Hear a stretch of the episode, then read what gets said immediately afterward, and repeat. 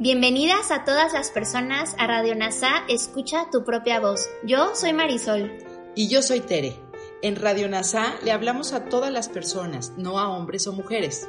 Te acompañaremos en las lecciones y oraciones de un curso de milagros. Compartiremos reflexiones y entrevistas para aprender juntos sobre NASA y un curso de milagros. Gracias por acompañarnos.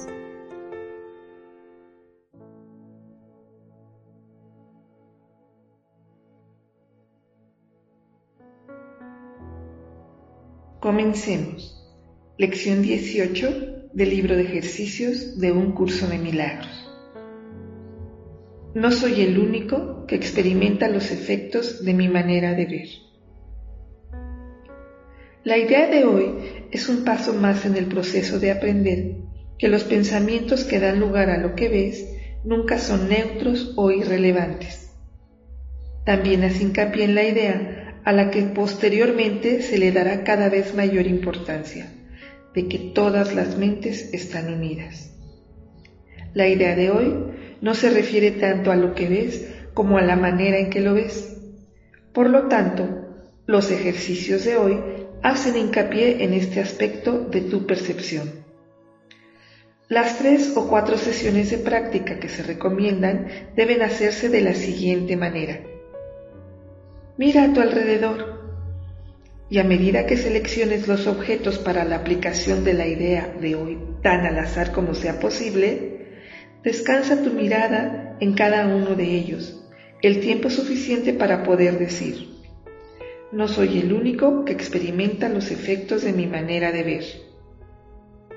Concluye cada sesión de práctica repitiendo esta afirmación más general. No soy el único que experimenta los efectos de mi manera de ver. Un minuto o incluso menos es suficiente para cada sesión de práctica. Hagamos ahora una reflexión acompañados por Kenneth Wapnick. No soy el único que experimenta los efectos de mi manera de ver. En esta lección, Jesús hace referencia a un tema central de un curso de milagros, la idea de que las mentes están unidas. La unidad del Hijo de Dios y específicamente aquí, la unidad del Hijo de Dios en su estado separado. La idea de hoy es un paso más en el proceso de aprender que los pensamientos que dan lugar a lo que ves nunca son neutros o irrelevantes.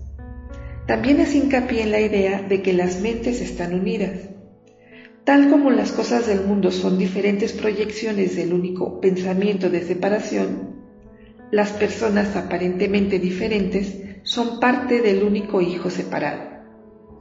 Esto significa que todas las mentes divididas están unidas porque vienen de un mismo pensamiento.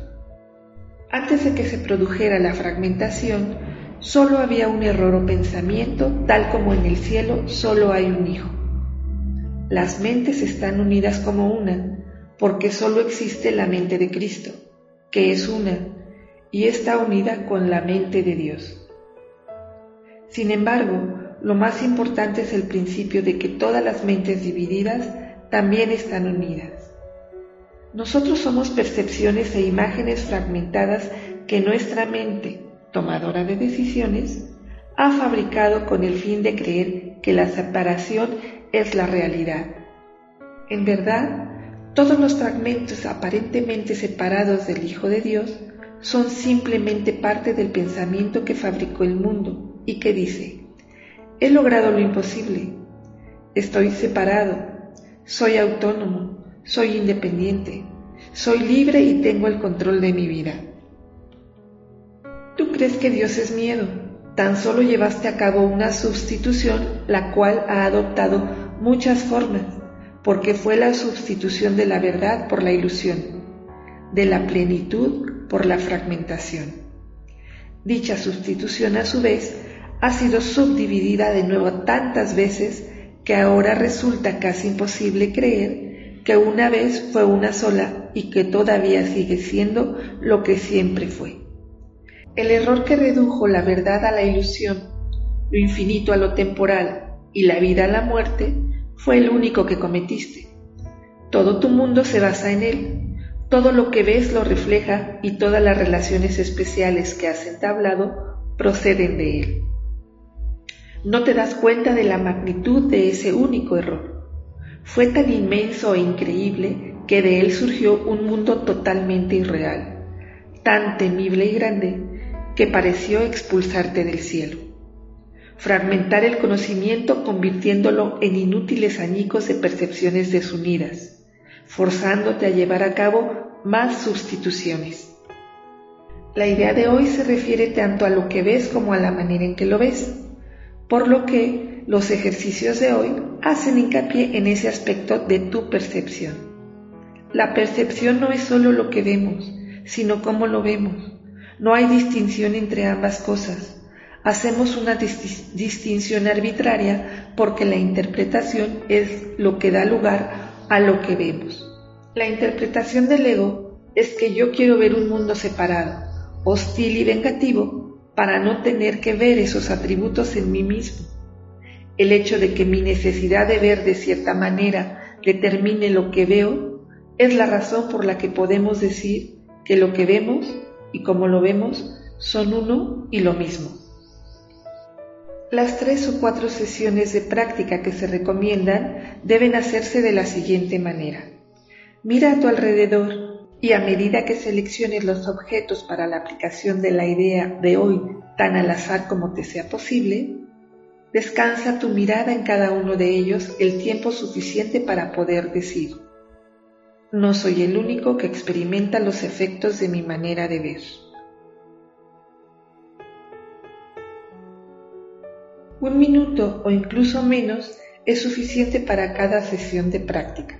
De esta manera pasamos de nuestras percepciones específicas a la generalización que nos enseña que todas nuestras percepciones son lo mismo, porque emanan de la misma mente dividida que une a la filiación como una.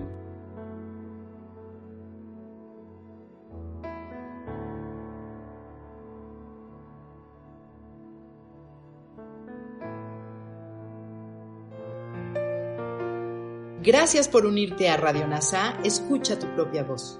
Te esperamos en la siguiente transmisión. Búscanos en Instagram y Facebook como arroba NASA Curarte Tú. También encuéntranos en Telegram y YouTube. Suscríbete a este espacio y escucha, tu, propia, voz.